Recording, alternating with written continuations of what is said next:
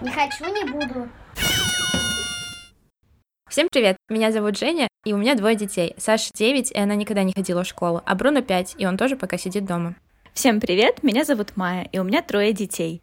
Ване 9 лет, Злате 7, и они не ходят в школу. А Вере 3 года, и она не ходит в детский сад. В первом выпуске нашего подкаста о домашнем обучении мы хотели бы поговорить о том, как мы к нему пришли. Рассказать, почему наши дети не ходят в сад и школу, как такое решение было принято и какие чувства мы при этом испытывали. Майя, расскажи, пожалуйста, вашу историю. Я никогда не рассматривала детский сад как образовательное учреждение и тем более как необходимую ступень в образовании. Если у тебя есть какие-то свои дела, работа, и тебе нужно безопасное место, где ты можешь оставить своего ребенка, пока ты чем-то занят. А так как я ничем не была занята, ну и к тому же Ване было два с половиной года, когда родилась Злата, я была дома, у меня просто не было необходимости его куда-то отдавать. Я не видела в этом смысла, потому что я все равно дома. Я не хожу на работу и в ближайшие там пару-тройку лет точно не пойду. Поэтому Ваня остался дома. Злата, собственно, осталась дома также, потому что я была дома. Вера тоже не ходит в детский сад, потому что мы все дома, и несмотря на то, что я занимаюсь какими-то своими сейчас небольшими проектами, принципе, дети тусуются вместе, и не всегда сильно мне мешают. А как насчет школы? Почему вы выбрали остаться дома? Я даже не могу сказать, что мы сильно выбирали. Почему-то я изначально как-то была настроена, что Ваня, на тот момент еще пока что только Ваня, что он не пойдет в школу. Есть дети, которым явно нужно общение, да, и поэтому многие родители тоже выбирают отвести ребенка в детский сад, потому что они видят, что ребенку скучно. Ваня, например, он такой, что он больше любит быть один, ему нравится там книжки, что-то сидеть делать, ну, как бы ему хватает какого-то общения с общими нашими там, с детьми общих знакомых, иногда на площадке, в кружке где-то. Поэтому школу тоже именно для общения такой вариант я тоже не рассматривала. Угу. А Ваня сам когда-нибудь просился в школу? Нет, Ваня никогда не просил в школу. Э, я его спрашивала несколько раз. Ну, понятно, что человек там не был, и, наверное, он как бы не очень понимает, поэтому, возможно, это звучит странно, да, спрашивать у ребенка, хочешь ли ты в школу, если он не знает, что такое, собственно, есть школа, да. Но мы смотрели какие-то фильмы, в которых дети ходят в школу, там и советские, и не советские, да, и там зарубежные фильмы и он много книг читает, слушает, где тоже есть школа, он все это смотрит, читает с удовольствием, но сам, когда я его прям конкретно спрашиваю, что а вот, а там были бы, может, друзья, а там вот вы бы что-то вместе делали, не знаю, там условно хулиганили бы вместе на переменах, и вам было бы прикольно. Он на меня так смотрит, мол, нет, я не хочу. А расскажи, как это было у вас? У нас было немножко по-другому, совсем по-другому, потому что моя старшая дочь Саша, она ходила в сад, она пошла в три года и ходила до выпускного, до выпускной группы, ходила там с 8 с 9 утра и до самого вечера, и пошла она, потому что мне нужно было выходить на работу. Я даже не размышляла о том, что пойдет ребенок в сад, не пойдет ребенок в сад. У меня была идея фикс, что я выхожу на работу, а значит, ребенку где-то нужно быть в это время. Почему мне нужно было срочно выходить на работу? Потому что Сашу я родила, когда еще училась в университете. Когда Саше было три года, все мои друзья активно работали. Они начинали работать, они находили свое призвание в жизни, у них все было классно. А я сидела в декрете. У моих друзей не было детей, ни у кого и мне очень сильно хотелось какой-то реализации срочно. И я начала искать работу. Как только меня приняли на первую попавшуюся вакансию, я сразу же отдала Сашу в сад, у нас было место. Я поняла, что вот я ее отдаю 15 сентября, 25 условно мне нужно выходить на работу, поэтому вот за эти 10 дней у Саши должна пройти адаптация в саду. Собственно, Саша вполне неплохо ходила в сад. Единственное, каждый год мы на полгода уезжали в другой город, и там мы находились с Сашей вдвоем. Она не ходила в сад, мы гуляли целыми днями, рисовали, занимались своими делами. И, как мне кажется, это было первым таким звоночком, показательным выступлением того, что мы вполне можем обойтись без сада и прекрасно проводить время вместе. Когда родился Бруно, я тоже очень хотела его отдать в сад, просто потому что у нас, у нас действительно удобный сад около дома с прекрасными воспитателями, все там было хорошо. А, но с Бруно уже так не пошло. Мы сидели дома, Саша была дома, Саша не пошла в школу на тот момент, Дома была бабушка, дома был папа на удаленной работе, я сидела дома, и Бруно как-то не особо хотел один уходить из дома на весь день, когда все тусуют и прекрасно отдыхают, занимаются своими делами дома. Поэтому Бруно хоть немного и ходил в сад, но уже намного хуже, меньше оставался, часто болел, поэтому достаточно быстро мы его оттуда забрали и уехали. Сейчас мы находимся вообще в другой стране, у нас нет ни сада, ни школы. Мы сидим дома и пока никуда не планируем выходить. С садом закончили, давай обсудим школу. Почему Ваня не пошел в школу? За пару лет до того, как Ваня должен был пойти или не пойти в первый класс, мне стали попадаться в Инстаграм страницы людей, у которых дети не ходят в школу. Сначала это были парочка иностранных блогеров, ну, как бы это было так, чисто ради интереса посмотреть. Мне казалось, что это действительно ну, что-то не у нас. А потом встретила людей из нашего города, да, из нашей страны, из нашего города, у которых дети учатся дома. Меня очень заинтересовало это я увидела, что это реально, что это вот может быть вот здесь, э, рядом со мной, у нас тоже все это происходит, и происходит, в общем-то, все классно и красиво это все выглядит. А так как э, мне, в принципе, интересна тема обучения, как это происходит, как можно, самообразование, да, построение, там, обучение, то что-то вот загорелось тоже внутри, что можно было бы попробовать потому что тема обучения и все вокруг него — это очень интересно для меня. Плюс с Ваней всегда было очень легко заниматься, ну, то есть мы без напряга какого-то, конечно, занимались, когда он был маленьким, но он так очень легко всему обучался, очень быстро все схватывал. И были тоже у нас с мужем опасения, что в первом классе ему может быть просто скучно, потому что он явно как бы программу первого класса к семи годам уже знал. Причем не столько благодаря, наверное, нам и каким-то нашим там, специальным занятиям, усилиям, а просто потому что он много читал и, в принципе, такой вот человек, который может сам сидеть, что-то изучать э, сам с собой, вот, и потом выдавать какие-то знания, что мы просто удивлялись. Не думал ли ты, что Злата пойдет в школу?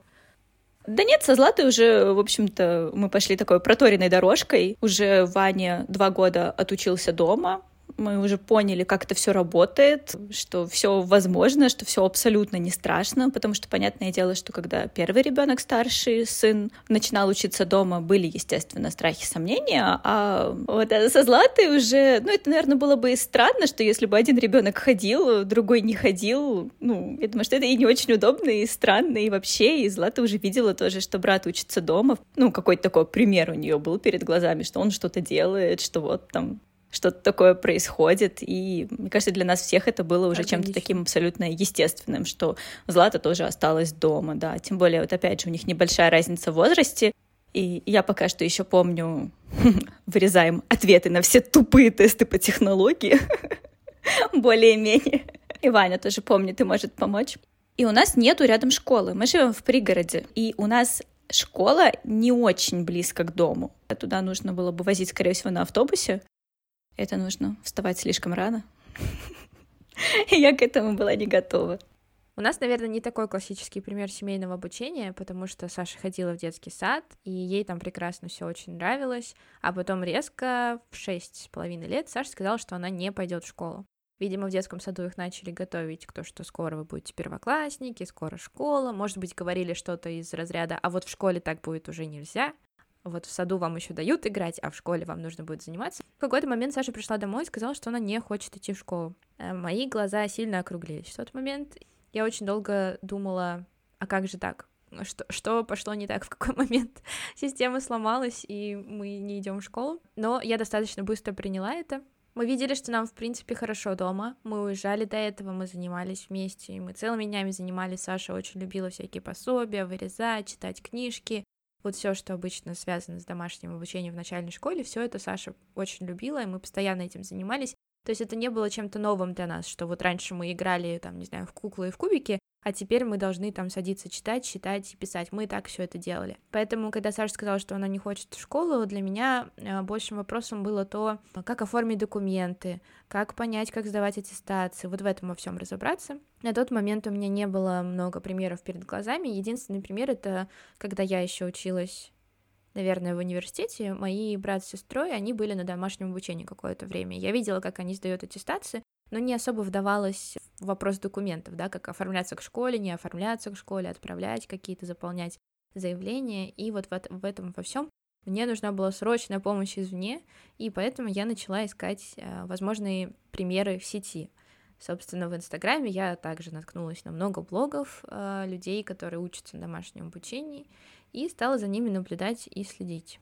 Расскажи, вот ты читала разных людей в сети. Помогло ли и помогает ли тебе сейчас это с подкреплением моральным, что ты уверена в том, что ты делаешь, или наоборот добавляет каких-то сомнений? На самом деле опыт других людей, он, конечно, полезен, когда ты уже видел, да, реальные истории, не просто читал книжку, там, условную, методичку какую-то про то, как строить учебный процесс, а когда ты видел опыт живых людей, это, да, это может действительно и помогать, но где-то может немножечко сбивать тебя со своего пути, особенно если ты видишь красивую картинку, видишь, как гладко у людей все идет, как классно у них все получается. И если потом в самом начале у тебя вдруг такая же картинка не складывается, ты начинаешь немножечко паниковать. Ну, я сейчас про себя, конечно, говорю в первую очередь, да, что у меня было так что хотелось, ну, представлялось в голове, что все будет тоже там красиво, гладко, что ребенок из-за отсутствия давления и обязательных заданий, что он сразу начнет проявлять интерес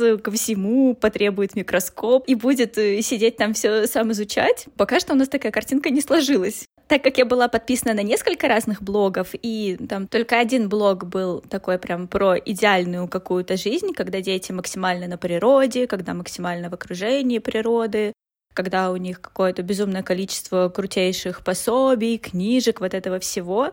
Это просто был канадский блог, и я так понимаю, что у них очень развит хоумскулинг, и для хоумскулеров очень много всего есть. Поэтому немножечко не актуально оказалось для нас. Но в то же время я читала людей из России, из Петербурга.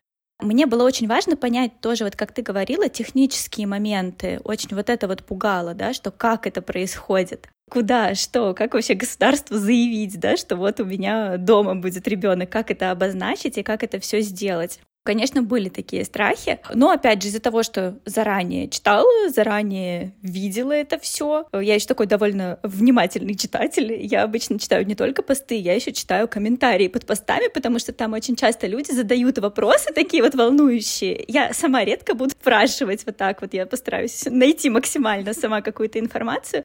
Я читала очень много вот этого всего, вопрос-ответ, видела, что людей тоже волнуют вопросы такие же, как и меня. Блогеры охотно делились информацией, и поэтому появилась какая-то тоже уверенность, что все, в общем-то, несложно. Ты говорила, что тоже переживала по поводу технических моментов и по поводу аттестации из всего. Как у вас решился этот вопрос? Вопрос решился очень просто. Я один раз отправила письмо в Министерство образования или куда-то там в РАНО, я уже точно не помню. Это было просто письмо по почте. И мне пришло подтверждение, что мы приняты. В первом классе мы сдавали аттестацию, мы прикреплялись к школе, а с тех пор мы э, ушли в так называемый unschooling по крайней мере, по документам. Мы учимся сами по себе и уже посмотрим ближе к делу, куда, куда нас это приведет, что нам нужно будет сдавать, не сдавать. Я считаю, что аттестации в семейном обучении настолько простые, что к ним можно подготовиться за пару часов до, до собственно, сдачи теста. А самое важное — это то, те знания, которые мы получаем просто в реальной жизни. Поэтому пока что мы никуда не прикреплены никакие аттестации не сдаем, но это в любой момент может измениться, потому что мы гибкие, я надеюсь на это.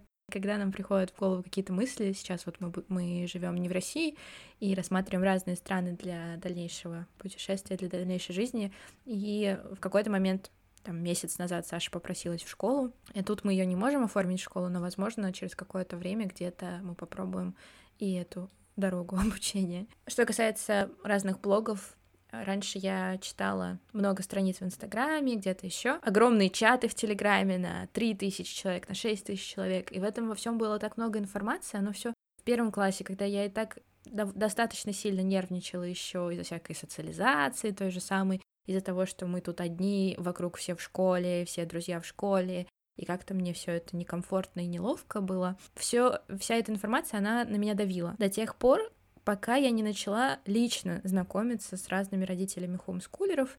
Я на тот момент работала в издательстве, мне подсказали человека, у которого дети учились дома, какие-то дети продолжают учиться дома. И постепенно-постепенно вот этот круг, он начал расширяться.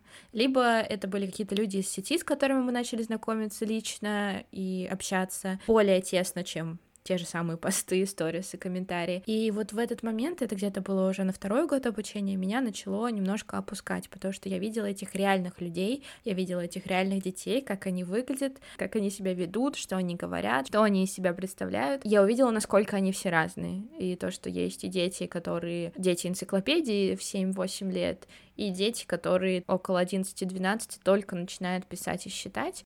И вот это разнообразие возможных вариантов, оно меня очень подуспокоило.